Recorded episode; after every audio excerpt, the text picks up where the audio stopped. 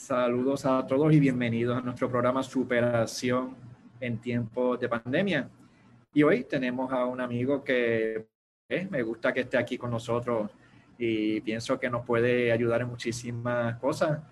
Eh, eh, él es profesor universitario de la Universidad de Puerto Rico en Mayagüez. Tiene su doctorado en neurociencia, es coach de vida, es mediador de conflictos certificado en Puerto Rico. y tiene un podcast llamado Ágilmente Eh, y tiene una compañía de realidad virtual llamada Sharp déficit de atención, pueden ser personas con Alzheimer, hay mil, montones de personas, todos los que procrastinamos, yo creo que nos podemos beneficiar de este tipo de tecnología. Y pues, está aquí hoy con nosotros, que nos puede ayudar a Joel Acevedo. ¿Cómo estamos, Joel? Qué bueno verte, qué bueno que llegaste. Muchas gracias, Javier, por la invitación. Gracias por, eh, eh, por tenerme aquí en, tu espacio, en tu programa, eh, ¿verdad? y gracias a tu audiencia también, que nos está sintonizando, por conectarse y permitirme llegar a ellos también. Así que para mí es un honor poder compartir con todos ustedes.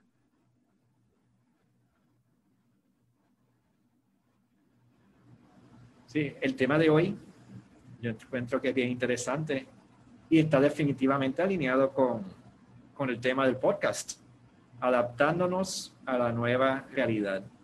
Wow. Exacto. Dice que la vida no volverá a ser lo mismo. O sea, llegó la pandemia y podemos estar bien, pero no va a ser igual que lo que era. No guste o no. Definitivamente. Definitivamente estamos en una, en una nueva realidad eh, esto es algo que nos sorprendió a todos, eh, desde las personas más preparadas que estaban, eh, hablando específicamente de los científicos. Los científicos más prominentes no estaban preparados para esta situación. Así que imagínense nosotros, los de a pie, como dicen en mi barrio, todos estamos pasando por una situación que es nueva, que fue imprevista, nadie, nadie había dicho en tal, bueno, Bill Gates lo había dicho, ¿verdad? Hace como, siete años lo había dicho en un TED Talk, este, pero, pero nadie se había preparado para una situación como esta. Definitivo, este, el adaptarnos eh, es, la, es la solución, es la solución ante, ante esto, aunque se dice fácil, es más difícil hacerlo. Dicen que no es lo mismo llamar al diablo que verlo venir. Definitivamente no. En el este, momento en que nos dicen cierra todo y enciérrate por dos semanas y ya, ya vamos por año y medio y todavía no, no acaba de pasar esta cosa. No acaba de terminar. Este, fíjate que lo, lo peor de ese, de ese proceso, ¿verdad? Al principio, ya, ya un poco todos nos hemos adaptado pero al principio lo más difícil fue la incertidumbre. La incertidumbre, cuando nosotros experimentamos, en nos, y verdad, y no me puedo desconectar de, de, mi conocimiento sobre el cerebro, así que aprovecho y lo explico un poco. Eh, cuando nosotros experimentamos incertidumbre, que, que no es nada más ni nada menos que no saber qué hay después de X cosa, ¿verdad? Eh, ese desconocimiento, esa, esa sensación de no saber qué hay detrás de lo que está ocurriendo, eh, nuestro cerebro entra en un estado de alerta. Nuestro, la primera etapa del estrés se activa, que es la, que es la de alerta, y, y comenzamos a, estar hiper atentos, hiper alerta, eh, sobre atentos a, cada detalle, eh, y esto ciertamente trae a nosotros unos efectos secundarios que nos van afectando como eh, estrés postraumático, eh, nos trae insomnio, eh, muchas personas se les, se les dificultó el poder conciliar el sueño en esas primeras etapas porque había una incertidumbre, porque no fue, pues vamos a estar dos semanas en lockdown o dos semanas en, en, en cuarentena eh, fue que cuando llegaron las dos semanas dijeron, espera, dos semanas vamos más. dos semanas más. Y dos más, y dos más. Y dos más, y dos más. Eh, y cuando dijeron, ahora indefinido, ahí fue que apretó la cosa. Ahí fue que apretó la cosa. Eh, ¿Cómo? Sí, o sea, llevamos año y medio y todavía, ahora están diciendo que, que ponernos las mascarillas otra vez. Exacto, exacto. Entonces, eh, lo, lo, interesante de todo esto es que eh, ciertamente nuestro cerebro se, va, se ve afectado y por lo tanto eh, nosotros vamos a tener unas reacciones involuntarias ante, ante la incertidumbre, ante el desconocimiento, ante el no saber qué está ocurriendo, eh, el no saber cómo esto reaccionan las personas. Entonces, si lo pones gráficamente, como, como en un principio lo estaban haciendo, ¿verdad? Eh, que los CDC empezaban desde, pues por allá por China, pues eso está bien lejos de aquí de Puerto Rico. Pero entonces después la gráfica mostraba a Rusia y mostraba al otro país y mostraba a África y mostraba a España y seguía acercándose un poco más para acá, ¿verdad? Y ya cuando empezaron, mira que en Cuba se registraron los primeros, eh, que, que, de hecho yo recuerdo en diciembre del 19, eh, yo, to, yo fui a Cuba eh, y cuando regreso, cuando regreso en, en enero del 20, del 2020, este, ya se había empezado a hablar del, del COVID. Ya se había ah, comenzado a hablar de, de del COVID-19 eh, y yo llegué de Cuba, llegué enfermo, llegué enfermo aquí en Puerto Rico y lo primero que pensé, adivina qué fue. Me cogió el COVID, me chavé, me, me voy a morir. ¿Verdad? Así que eh, nada, literalmente lo que tenía era una monga, pero, eh, pero ciertamente me, me, eh, me, activó mi estado de alerta del cerebro eh, y esto hace que nosotros estemos sobreatentos. Yo sé que muchas de las personas que nos están viendo y escuchando eh, pasaron por este proceso también de estar sobre alertas, hiper, hiperatentos, y esto les afectó el sueño, les afectó su rutina, les afectó eh, la ansiedad, se, se, se, apoderó de ellos eh, y ciertamente eh, se vieron afectados. Hay personas que no pueden manejar la ansiedad, que no pueden manejar el estrés, si no, si no lo saben manejar, se va a manifestar de distintas maneras, uno se va a exasperar, sus caracteres se van a volver quizás volátiles, hay otros que van a ser más, más emocionales, quizás un poco más, eh, eh, más enfocado a la tristeza o el miedo el temor, ¿verdad? Todo depende cómo sea el carácter de la persona, eh, pero ciertamente se, se, afectan. Y sé que mucha gente que me está viendo y escuchando eh, pasaron por eso, pasaron por esa, por esa etapa. a mí me pasó, ¿verdad? A mí me ocurrió también. y, y ya cuando dijeron que era indefinido, eh, ¿qué yo hice, Javier? Yo dije, yo necesito hacer algo para adaptarme a estas cuatro paredes. ¿Verdad? La manera en que manejábamos el estrés nos lo quitaron. Ya no podemos salir, ya no podemos caminar, no podemos ir a la playa, no podemos hacer ejercicio afuera, no podemos ir a beber, no podemos ir al punto, no podemos... Es como que... Nada. ¿Ahora qué? Exacto. Ahora estoy encerrado con esta familia que son los que más estrés me dan, pues cualquiera se vuelve loco. ¿Y qué podemos hacer? ¿Qué podemos hacer? Así que en ese que podemos hacer, yo me, eh, yo estaba sobrepeso, había aumentado eh, hasta 260 libras, estaban 260 wow. libras, sí. Este, tenía 60 libras de más eh, y parte de mi, de mi terapia para manejar y adaptarme a, a las cuatro paredes fue tener rutinas todos los días. Desde rutinas de cómo hacer comida distinta hasta rutinas de cómo ejercitarme. Eh, y era día y noche. Día y noche tenía rutinas tanto de ejercicio como de comida, eh, o implementaba yoga, o meditación, o ejercicio, ejercicio en la mañana y después en la tarde estiramiento, o viceversa, o en la mañana corría y en la tarde jugaba baloncesto, o, o practicaba algún otro tipo de deporte, ¿verdad? Solitario básicamente, ¿verdad? Pero este, eh, estaba haciendo rutinas todo el tiempo, eh, buscando eh, adaptarme a la nueva situación que estaba experimentando. en esta, a esto se le añade que el nene deja de, ir a la escuela, yo tengo que ser el maestro sustituto, por lo que llené también mi tiempo, además del tiempo de, de, mi trabajo, ¿verdad? un poco llené mi tiempo eh, educándome, aprendiendo y tomando muchas certificaciones para poder ayudar al nene en su proceso eh, con las clases, ¿verdad? Para los jóvenes fue bien difícil también. Sí, sí, sí. Mira, ahora que dices eso, mi nene tiene ocho años eh, y es un niño súper sociable. tiene una inteligencia social bien marcada eh, desde, desde, temprana edad eh, se veía bien marcada esa, esa, inteligencia social.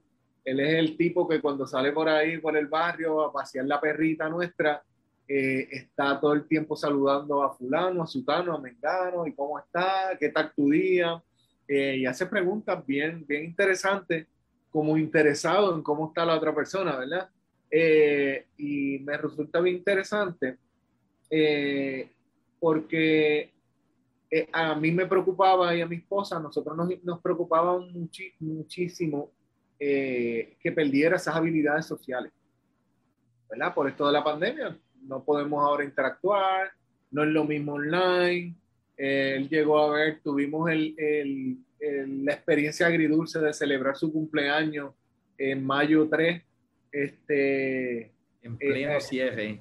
En pleno, en pleno cierre a través de Zoom eh, fue bien, bien frustrante porque eh, en un, fue agridulce porque eh, en un principio él estuvo súper emocionado, pero a la vez que apagaron la cámara, explotó a llorar porque no podía ver a sus amigos, porque no podía compartir con ellos, no podía jugar con ellos.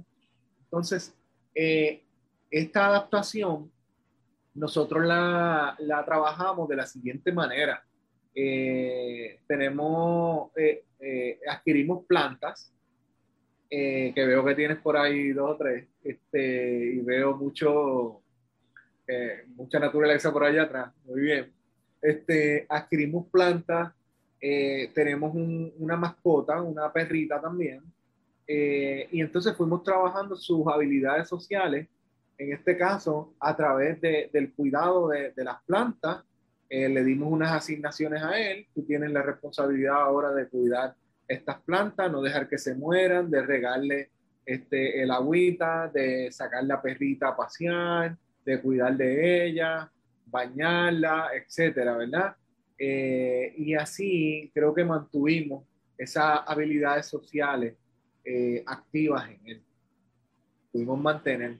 Otro, otro de, los, de, los, de los contratiempos o de las situaciones inesperadas que, experimentamos fue que eh, él empezó a desarrollar eh, unos miedos a los truenos y a la lluvia. No sé si, si, si conoce gente que le haya pasado, pero pues tengo muchos amigos psicólogos que, que me dijeron, mira, sí, eh, tengo muchos niños ahora mismo tratándolos por, lo, por eso, por exactamente por eso. Este, había escuchado, pero hace sentido. Se activó el sistema de defensa, como tú dices, y entonces cualquier cosa hace que la gente sobre reaccione. Sobre reaccione. Y entonces eh, mi nene empezó a tener un poco esa, ese miedo a cada vez que se nublaba, que tronaba o estaba relampagueando, eh, eh, tenía esos temores, empezaba a llorar. Así que tuvimos que manejarlos también empezamos desde, él es fanático de los Avengers, ¿verdad? De los Vengadores. Okay. Eh, así que empezamos un poco con, Thor. Thor es el, el dios del trueno. Eh, y entonces oh. empezamos a jugar un poco con, con el dios del trueno, este, eh, tratando de relacionar una cosa con la otra. también de, de, de, de, cómo él regaba las plantitas entonces, cuando venía la pregunta, ¿por qué está lloviendo? Bueno, porque de la misma manera que tú estás regando las plantitas, papá Dios tiene que regar todos eh, esos árboles que están por ahí para abajo, los tiene que regar. Y entonces, pues, su regadera es bien grandota. Exacto. este, Y un poco así fuimos manejando la situación hasta que fue asimilándolo y perdiendo el miedo al trueno. Pero lo más que, no, lo más que nos eh, funcionó fue un poco reconciliarnos con el agua. Eh, reconciliarnos con el agua. Ok. Literalmente eh, está cayendo un, un, diluvio y yo le digo a Adrián, vístete, coge la bicicleta, yo me voy en la scooter, que hoy nos vamos a mojar. No, pero está lloviendo. No, vamos, nos vamos a mojar. Y salimos bajo el aguacero eh, y estuvimos corriendo y disfrutando. Eh, yo volví a mi niñez ese día, así que... Imagino. Sí. Así, me que la naturaleza riquísima. Sí, definitivamente que es riquísima. Hoy, hoy mismo, antes de estar aquí eh, conectado, estuvimos, yo lo practico todos los días con algún deporte. salimos a practicar béisbol hoy y estaba lloviendo. y él me pregunta, ¿está lloviendo? ¿Nos quedamos? Y yo, sí, nos vamos a quedar. Así que bajo la lluvia practicamos béisbol. Fíjate que cosa la creatividad. Sí. O sea, rápido integrar a, Thor y, la lluvia y todo para que entonces el niño pueda integrar lo que está pasando. Exacto. Eso nos aplica a nosotros también. Nos aplica a nosotros, nos aplica a nosotros, este, ¿verdad? Traigo la experiencia de, de mi hijo, pero en el caso mío, yo tuve que eh, adaptarme utilizando, eh, conectándome, por ejemplo, hablando de la naturaleza. Eh, yo comencé una dieta plant-based, basada en plantas, todo basado en plantas. desde berenjena, este, todo tipo de verduras, lechugas, y durante un año, Javier, un año completo, yo estuve en una dieta plant-based, bajé las 60 libras que tenía, las bajé. Muy bien. Literalmente. Este, y me mantengo todavía. Eh, no estoy tan fiel ahora mismo a la dieta. Eh, sigo un estilo plant-based, eh, pero pues a veces me permito pollo o pescado o salmón. Me permito algún tipo de carne, pero mantengo una dieta similar a la plant-based este, pues, eh, en, en, su mayoría es plant-based, solamente que no la llamo así completamente porque utilizo como carnes a veces, ¿verdad? Pero básicamente es para mantenimiento, para mantenerme en el peso. Eh, así que eh, me tuve que conectar a través de, de, de, la naturaleza para poder manejar mi propia situación, mi propio estrés. y la gente me pregunta, Javier, me preguntaba, eh, pero tú, tú la tienes, o me decían, tú la tienes fácil porque tú tienes conocimiento en psicología, en el cerebro. Eso, eso, eh, así. No, eso no me hace exento, créeme. Que para María, para María, ¿a, ¿a quién le dio PTSD? A mí me dio PTSD, para María. A todos. Hay quien dice que eso va a explotar, como cinco años después ya llevamos, ya llevamos cuatro. en algún momento nos puede explotar y necesitamos hacer trabajo personal. Eso es así, hay que hacer trabajo personal. A mí me explotó eh, como un año después de María, eh, que no podía conciliar el sueño. De hecho, yo le atribuyo la, la subida de peso, se la atribuyo a eso, al mal manejo del sueño, del estrés que tenía. Eh, entonces, ¿qué sucede? Que cuando yo me transporto al periodo de, de María, nosotros nos quedamos aquí sin nada no había luz, sí teníamos agua, nunca se nos fue el agua, eh, pero no teníamos internet, ningún tipo de conexión, ninguna de ninguna manera nos podíamos comunicar con nuestros familiares. Eh, yo vivo en, una urbanización, hay 114 apartamentos, eh, y aquí pues tuvimos que hacernos amigos todo el mundo aquí, ¿verdad? Todo el mundo aquí tiene trabajo, no es que nadie quiera ser amigable, sino que pues cada cual tiene sus responsabilidades. Así que eh, ese fue el momento de todo el mundo conocerse. Eh, los portones de seguridad nos servían. Eh, de los barrios cercanos comenzaron a robar. empezamos a crear estrategias entre, entre vecinos. Mira, este, yo tengo un riflecito de pellet. Este, el otro, este, creamos una, una estrategia de que, bueno, yo estoy de vigilia hoy, mañana te toca a ti, este, tenemos una señal, si vemos a alguien merodeando, todo el mundo activa las alarmas de los carros a la misma vez para asustarlos, ¿verdad? Y un poco creamos nuestro propio sistema de seguridad. Este, pero eso yo no sabía que me estaba generando un estrés postraumático eh, para futuro, ¿verdad? Este, ese estrés eventualmente se convirtió en un estrés postraumático porque, eh, o, o, o ¿por qué? Porque precisamente había entrado en un estado de, de estar hiper alerta, ¿verdad? Eh, incluso en vigilia, estábamos en vigilia literalmente. Así que eh, ciertamente tuve, tuve, tuve que hacer trabajo personal para adaptar. Sí, eh, es que el, el cuerpo cuando no se siente cómodo, el cerebro se activa y entonces uno no piensa bien. Y tú puedes tener cuantos doctorados quieras, pero tu sistema de defensa son lo más básico. Es lo más básico. Esa es la, la este es el cerebro reptil. Ese es el cerebro reptil. Esa es la parte de supervivencia de nuestro cerebro y se va a activar, sea quien sea. Sí, yo puedo tener, yo puedo ser Einstein. Si hay una explosión aquí al lado, yo voy a brincar. Exacto. Porque eso es instinto, esto no es inteligencia, no es que yo pienso, ay, mira, como está la explosión, déjame brincar. Esto es automático y de hecho muchas veces demasiada inteligencia puede ir en contra de nosotros. Definitivamente, y, y esa parte del instinto es bien, es bien importante nosotros poderla entender como eh, es, es, nuestro sistema de protección. Eh, es nuestro sistema, tanto el pelear como huir de una situación es parte de nuestro sistema de, de, de protección del cerebro. Incluso la gente me, eh, eh, parte de lo que yo enseño es que la gente se concilie con el miedo. Mira, eh, la gente tiene una idea errónea del miedo y, eso lo convierte en un metaestado, ¿verdad? Que es tener un miedo o una emoción sobre otra emoción, ¿verdad? Es cuando tú tienes miedo de tener miedo. Ahora lo convertiste en, algo peor, ¿por? Porque ahora mismo estás en un estado donde eh, tienes un miedo de sentir miedo por X cosas, ¿verdad? Fíjate, fíjate el proceso. Eh, eh, sí, mira, mira lo que una fobia o un ataque de pánico. Te lo puede decir cualquier psicólogo que está por ahí que esté por ahí viéndonos ahora mismo.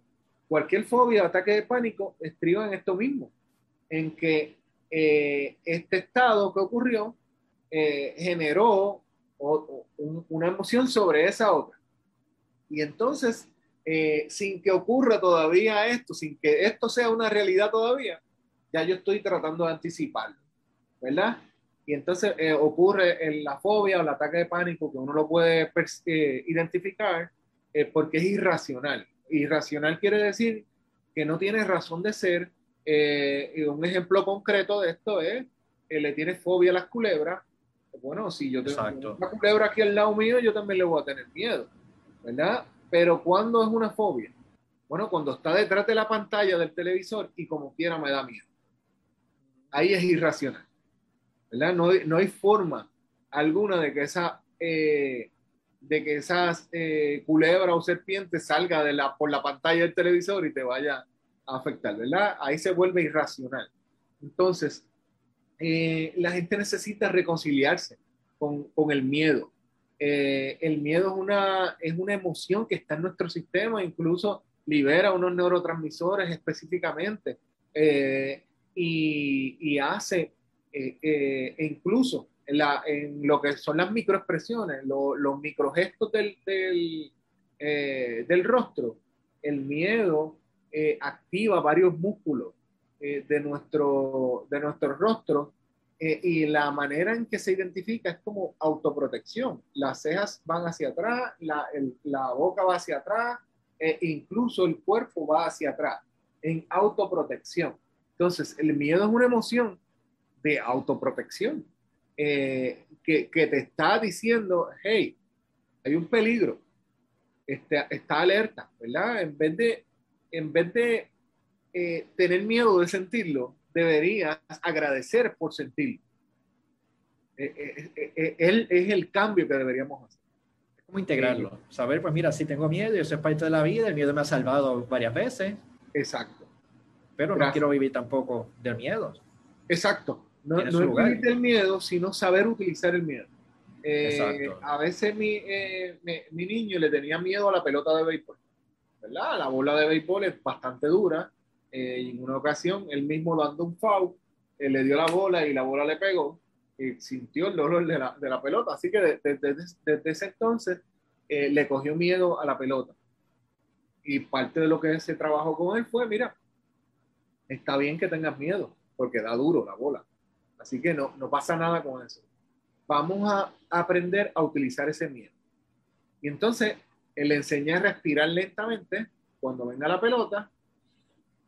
Respira profundamente, porque ahí vas a estar alerta y tu miedo no te está deteniendo, te está impulsando. ¿Verdad? Y cuando vayas a pegarle, exhala. Y ahí con la energía de tu miedo, le pegaste a la pelota. Entonces, en vez de paralizarlo, eh, moving forward, ¿verdad? Lo, lo, lo, llevó un paso hacia adelante, realmente. Ya, che, interesante. Y fíjate que eso se puede usar con cualquier situación que uno esté pasando. Definitivamente, cualquier situación de vida que nosotros estemos pasando, eh, esto es eh, conocimiento y, y sabiduría que es aplicable a cualquier situación de nuestra vida. Porque los miedos siempre van a estar ahí. Sí, son parte de nuestro sistema. Eh, lo mencionaste ahorita, eh, salen innatos. Tú no piensas en tener un miedo, tú, tú, tienes el miedo. Y ya. Exacto. ¿Verdad? Entonces, cuando se vuelve irracional es cuando lo piensas, cuando lo organizas, lo, lo pones en un estado eh, consciente y dices, anda, yo tengo miedo de esto, y entonces comienzas a tener miedo de eso, ¿verdad? Ahí es que se vuelve irracional. Exacto. Y qué bueno es cuando podemos manejarlo. Definitivamente. Qué bueno es cuando nos podemos hacer más grande que ese miedo. Está bien tenerle miedo a la bola, o sea, cualquiera le tendría, pero que eso no deje que, que controle tu vida. Definitivo. Este, hay, una, hay mucho, por ejemplo, eh, yo sigo un atleta eh, que está a punto de romper todos los, los récords eh, de tenis. Él se llama Novak Djokovic, es el, tenista número uno ahora mismo en el mundo. Eh, está en Tokio jugando, ¿verdad? Se espera que este año él, logre hacer el Golden Slam, que es que gane los cuatro Grand Slam de tenis más la, la medalla de oro en Tokio, ¿verdad? Ya ha ganado tres de los cuatro Grand Slam. Eh, así que solamente le falta esa medalla de oro y el US Open.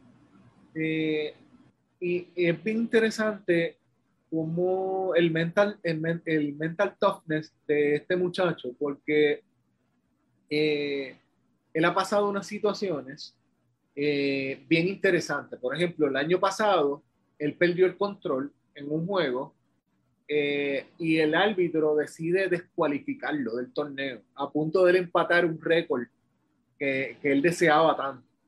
Lo descualifica del torneo y él le, pide, por favor, no me hagas esto. Eh, y ciertamente eso lo afectó, lo afectó durante el resto del año. Él no fue el mismo. Se puede eh, concentrar. exacto, pero en eh, este año vino, ¿verdad? Y siempre digo esta expresión, no, pero que nadie se ofenda con la misma, es, una expresión pueblerina entre nosotros, ¿verdad? este año vino, vino modo Dios. Eh, literalmente ha perdido dos juegos, dos juegos eh, como en 40, eh, como en 40 y pico de, de, encuentros que ha tenido. O sea, está imposible este año. Vino nítido. Vino y entonces lo entrevistaron ayer y parte de lo que él dice es precisamente eso. Dice, yo tuve que trabajar, tuve que redescubrirme, tuve que adaptarme y y empezar a utilizar la presión como un privilegio y no como algo que me paralice. Esto es herramienta. Una herramienta que me, que me mueva hacia adelante y no que me paralice.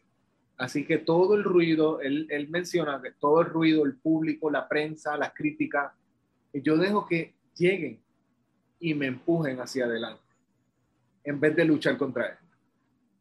¿Qué es eso? Eso es mindfulness. Literalmente. Sí. Literalmente, tú no, en mindfulness, eh, tú no luchas eh, contra las distracciones, tú te integras, tú integras las distracciones a, a, a ti, ¿verdad? Eso es lo que hacemos en, en, en un proceso de mindfulness.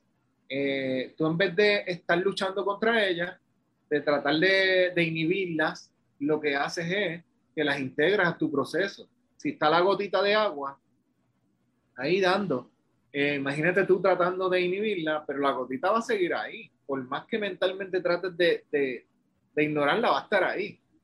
¿verdad? Entonces pierdes más tiempo, más energía tratando de evitarla eh, que si la integrara, ¿verdad? En eso estriba la, la, esa disciplina de conciencia plena.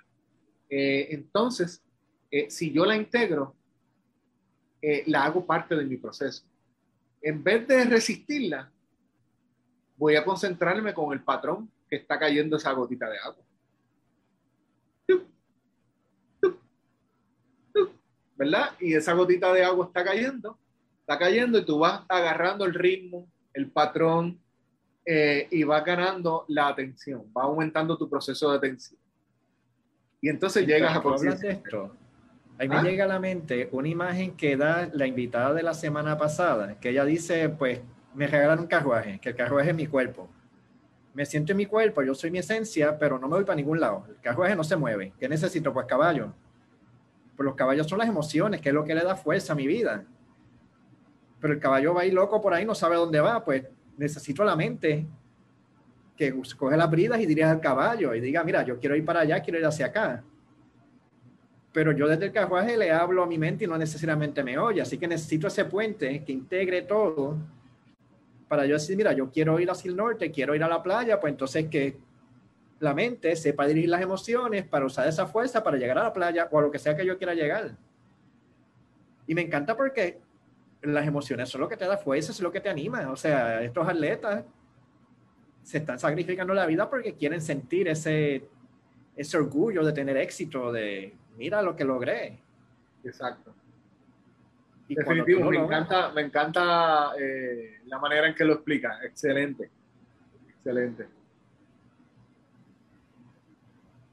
Muy bien. De hecho, hablando de los deportes, me gusta siempre traerte el tema de estos atletas que han llegado a las Olimpiadas, son de los favoritos y de un día para otro se quitan. Ya no pueden más. Ya no pueden más. Tienen este nervous breakdown. Sí, eh, está, es el tema caliente esta semana eh, de la chica de gimnasia de, de, Estados Unidos, ¿verdad? La gimnasta. Eh, mira, mira, mira lo importante que son las emociones y, y, y lo que es la fortaleza mental.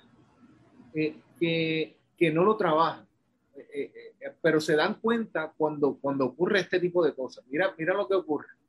Esta chica es tan excelente físicamente, domina tanto su disciplina, y aún con el, hombro, con el hombro lastimado y eventualmente con la pierna lastimada, ganó medallas de oro en las Olimpiadas pasadas. Ganó dos. Entonces, físicamente no hubo límites. Ella estaba tan por encima de los demás que aún lesionada les ganó. Ahora, este año, en, por alguna razón desconocida, extrañísima, ¿verdad? Va a cambiar un poco la luz aquí, a iluminarme un poco más. Este, por alguna razón súper extraña, eh, deciden eh, juzgarla de manera distinta.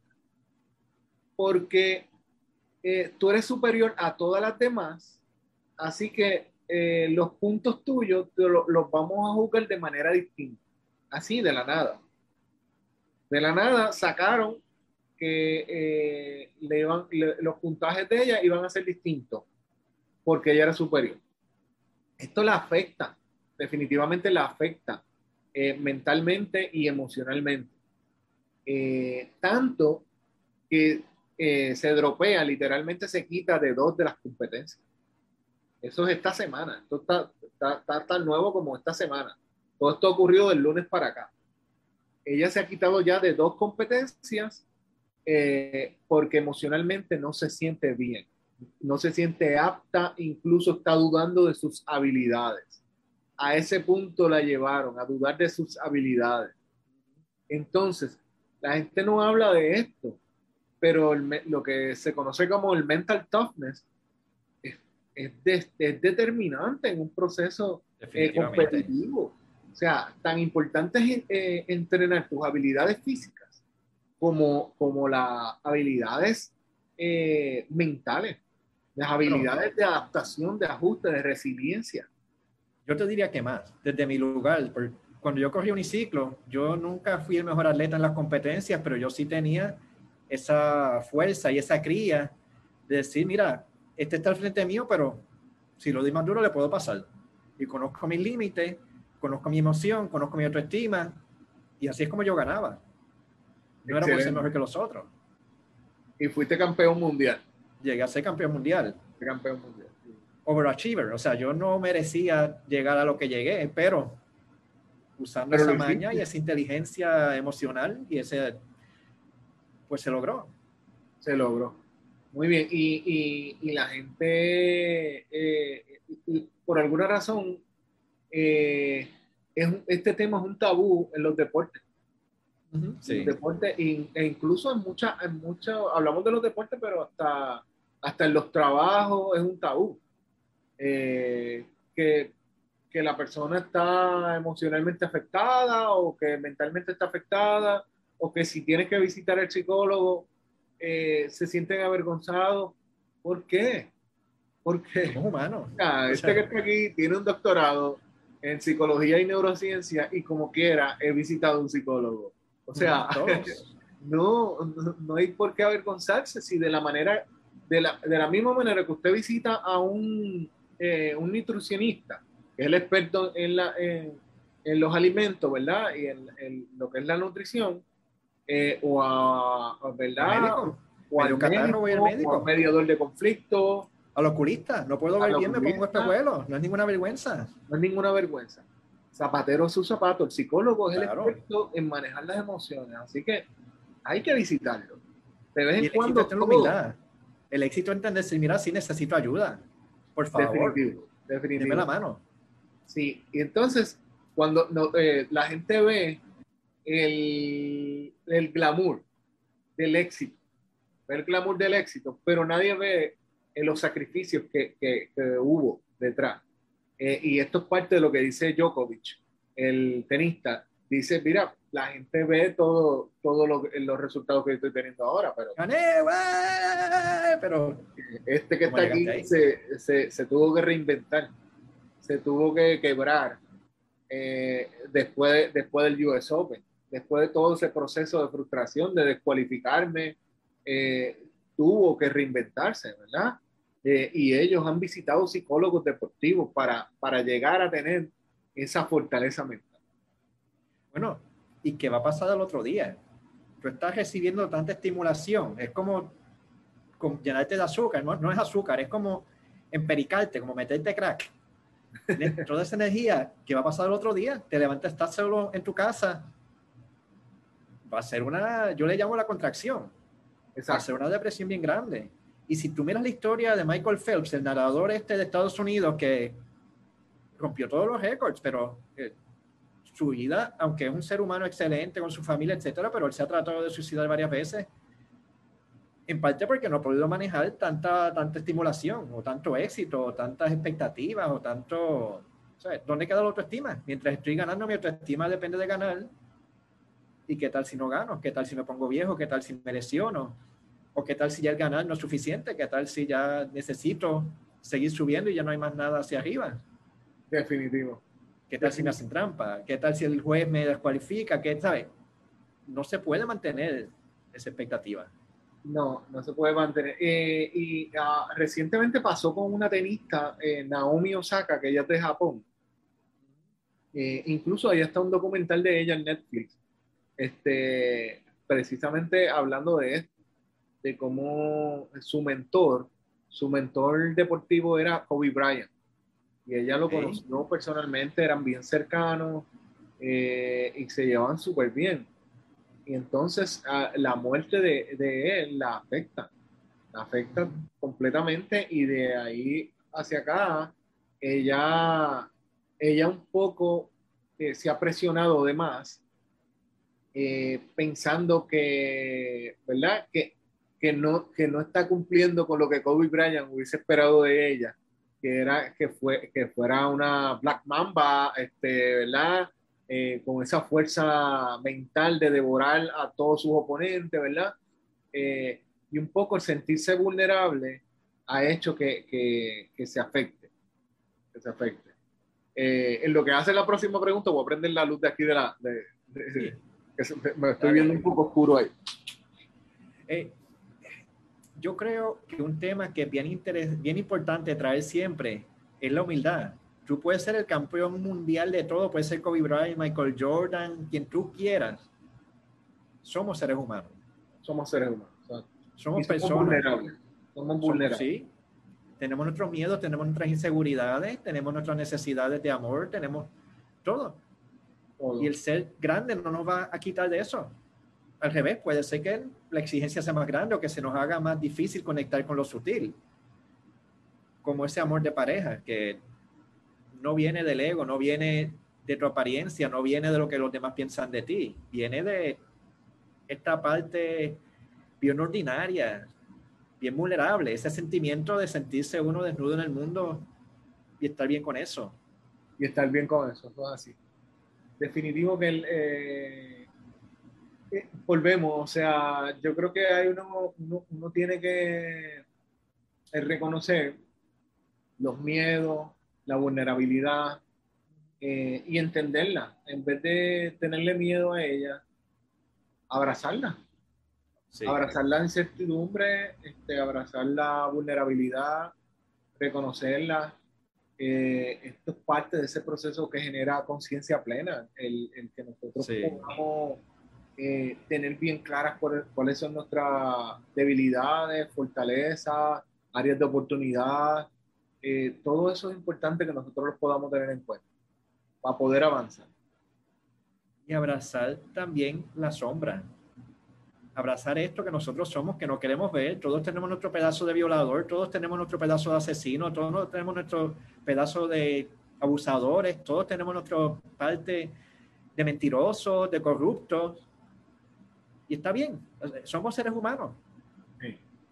Vamos a decir, mira, sí, esto también Claro, una vez digo eso, también tengo que buscar la manera de no afectar a los que están alrededor mío. Definitivo. como yo no descargo esa rabia contra mi esposa o contra mis padres o mis hijos. Definitivo. igual que decir, mira, sí, estoy deprimido o me deprimo a veces, pues también, pues sí, mira, a veces me molesto y me sale eso.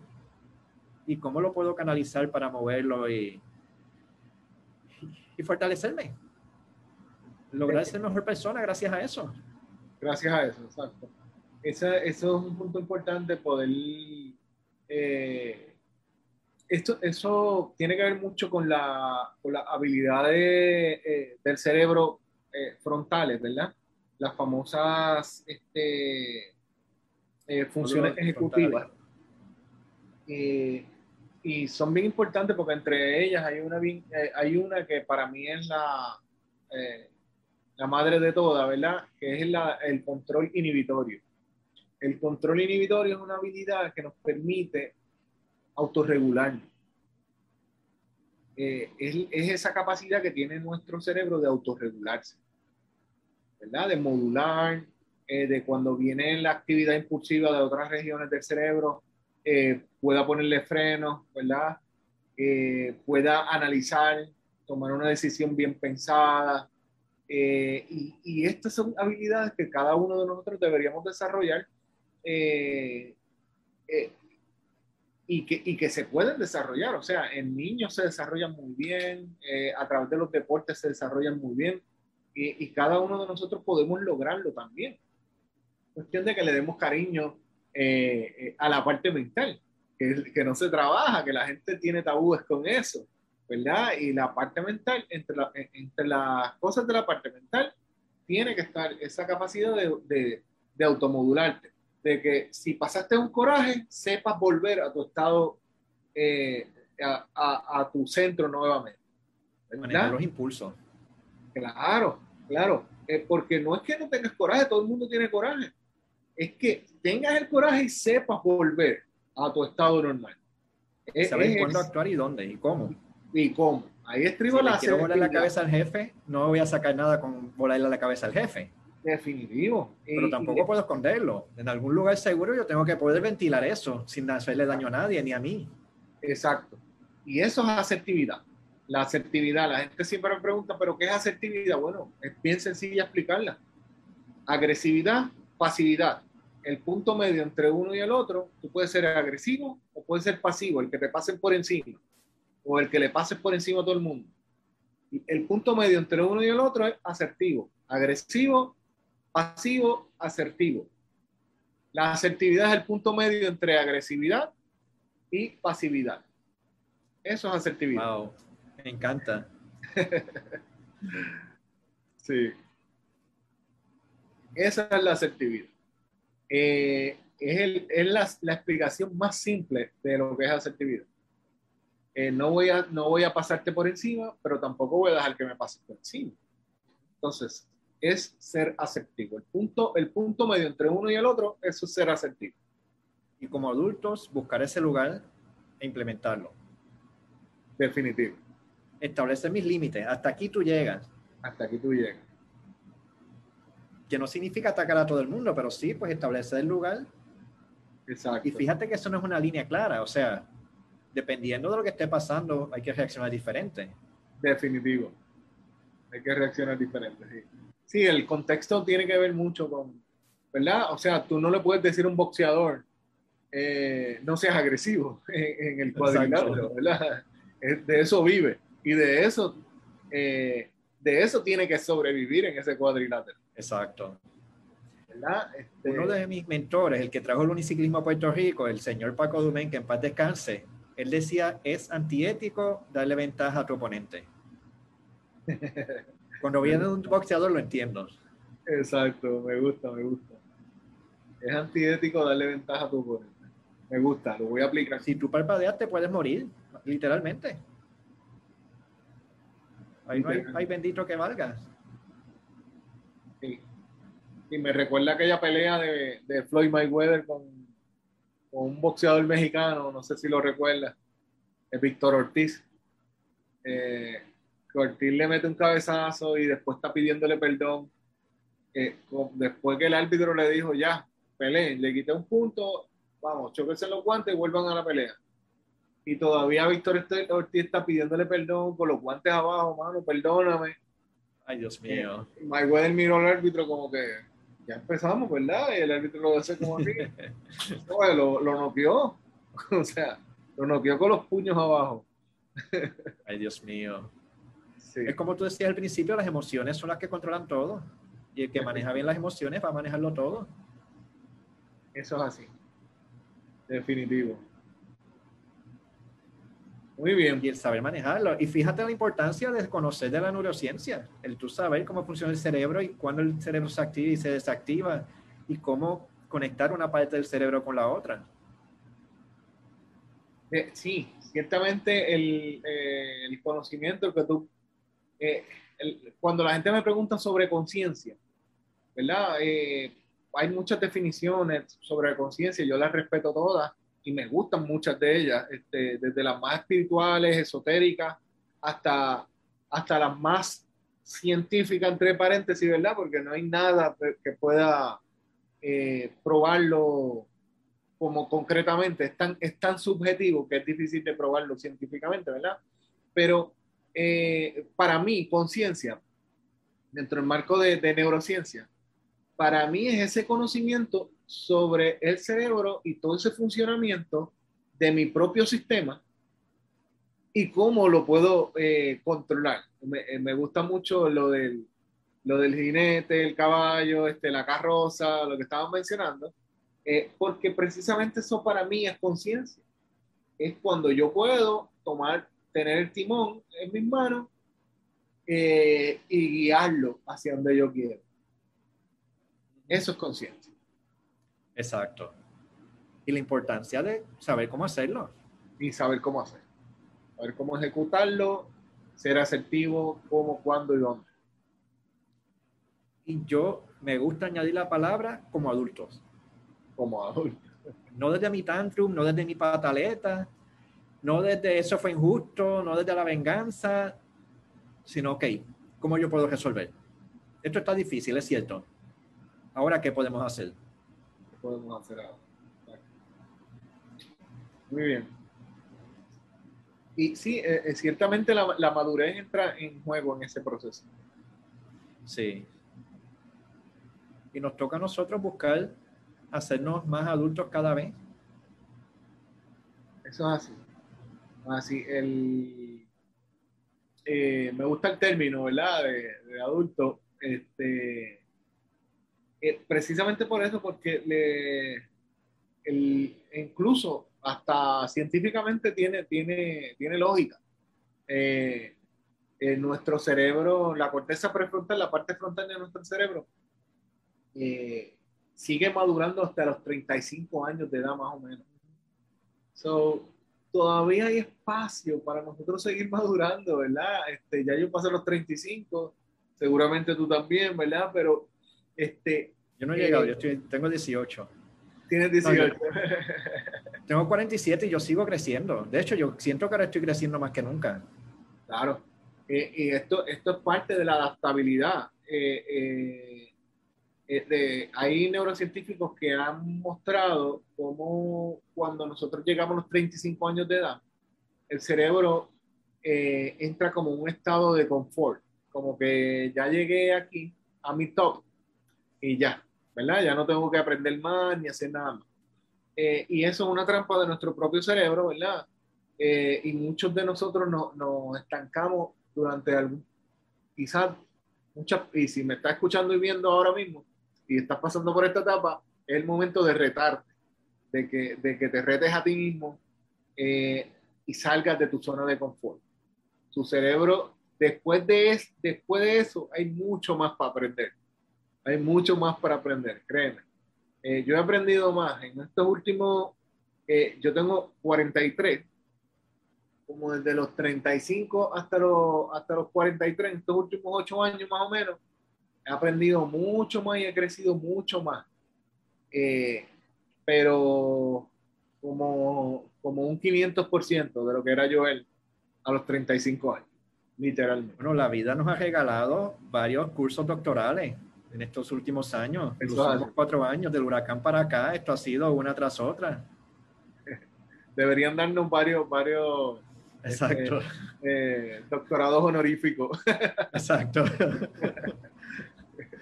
Habla con el rector a ver si nos empiezan. A ver si nos dan doctorados honoríficos.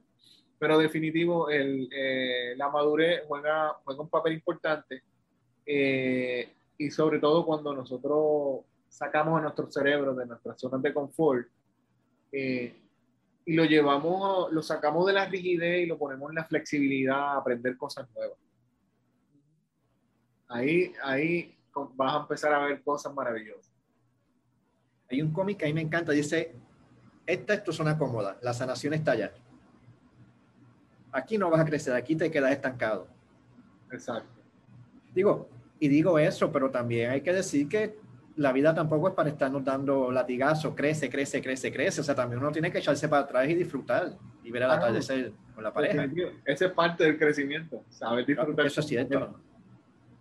Hay un momento de tomar acción y hay un momento de no tomar acción. Ah, sí. Y ambas cosas son necesarias. Pero en general, mucha gente busca la estabilidad. Y nos quedamos en relaciones que no nos convienen, en trabajos que no nos convienen. Seguimos haciendo los mismos patrones que sabemos que nos hacen daño. Y pues es muy digno a veces uno, desde el adulto, decir, ¿y esto vale la pena? ¿Ya es hora de un cambio o es hora de, o debo seguir con lo mismo? Y no estoy diciendo que hay que hacer una cosa a la otra, no estoy diciendo levántate ahora mismo y divórciate o renuncia a tu trabajo pero sí es bueno hacerse las preguntas y hacérselas desde el corazón, desde el adulto, desde, el alma. Mi alma yo quiere, quiere que yo siga haciendo esto y respetar lo que dice. Y como dije ahorita, no se trata tampoco de ser impulsivo, pero sí se trata de hacer la pregunta y sentarse con la pregunta y decir, fíjate, Yo siento paz cuando pienso en renunciar a mi trabajo y montar ese negocio que siempre he querido montar. Y seguir preguntando, o sea, ¿de verdad que me toca esto? Hasta que uno llegue a este punto en que diga, sí, esto es lo que yo quiero. Entonces vas y lo hace. Definitivo. Pero es un proceso bien importante que todos debemos seguir. No, ciertamente, eh, y me gusta mucho eso. El, eh, eh, eso aplica a todo, hasta, por ejemplo, yo he hablado con amigos que le he dicho, tú te has sentado realmente a, analizar si tú crees en, qué sé yo, en lo que sea que tú que, creas, ¿verdad? Religiosamente, por ejemplo. y, no, y no de mala, mala intención o mala fe lo he hecho, sino de, de, eh, en procesos de sufrimiento que los he visto, eh, porque hay una disyuntiva de que ellos desean hacer algo versus lo que les exige lo que creen, ¿verdad? Eh, es, un, es, un, punto de quiebre, es literalmente un punto de quiebre y ese es el momento de preguntarte, ¿yo creo en esto de verdad? o yo tengo esta idea que entró tácitamente, como silenciosamente a mi cabeza desde que nací, porque fue lo que escuché, fue lo que vi todo el tiempo en mi familia, en mi núcleo, y nunca me senté a analizar si realmente creo en esto. ¿Verdad? ¿De verdad Dios quiere que yo viva esta vida? ¿O Dios quiere, Dios quiere que yo siga otro llamado? Exacto. Eh, y esto pasa muchísimo. Por me gusta mucho el approach de que se siente uno a evaluarse, a preguntar, a, hacer esas preguntas. Ya lo decía Sócrates, eh, yo no puedo eh, es más fácil, es más fácil, ¿verdad? Que ustedes encuentren el conocimiento dentro de ustedes a que yo le traspase mi poca sabiduría. Y la manera de encontrar el conocimiento dentro de ti es a través de las preguntas. Sí. Y escuchando, pero no escuchando de aquí, escuchando de aquí. Exacto. ¿Cómo se siente el cuerpo? ¿Dónde siento paz? Eso es así. Porque yo, el propósito mío con este podcast es soltar ideas y que cada persona que escucha resuene o no resuene. Y todo está bien, pero si hay una idea que tú o yo tira y alguien que nos escucha dice, sí, fíjate, eso hace sentido, pues ya está resonando, ya entonces la gente se puede conectar con su propia sabiduría. Exacto. Y yo he vivido, pero la realidad mía puede ser diferente a la de otras personas. Y la necesidad mía y lo que yo necesito aprender puede ser diferente a lo de otras personas. Así que lo que yo le enseño a otras personas no necesariamente les aplica 100%. Y está bien. Y está bien. Exacto. Muy bien. Pues Joel, me ha encantado hablar contigo, la verdad que has sabido muchísimas. Muchas gracias. Muchas gracias, Javier, por la invitación. Sabes que este, estoy a tu disposición eh, para ti, para tu público, en cualquier otra ocasión que, eh, que nos quiera invitar. Eh, estamos a la disposición, así que muchas gracias por invitarme. como te dije cuando me, me llamaste, qué bueno que, que es un pie forzado porque el, tema fluye y, fluyó como, como esperaba. Así que qué bueno. El que quiera saber más de tus servicios, el que quiera conocerte, ¿cómo te consiguen? Mira, en las redes sociales como Joel Acevedo Nieto, ¿verdad? Joel Acevedo Nieto, como nieto de mi abuelo, eh, o en las distintas redes sociales también, por, a través de, la compañía que dirijo, que es Sharp Focus, eh, S-H-A-R-P y Focus de enfoque, eh, VR, Sharp Focus VR. Eh, también esa misma dirección, sharpfocusvr.com.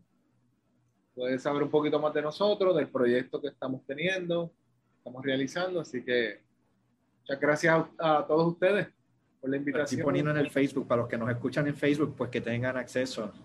Seguro. Digital Therapy, interesante. Exacto.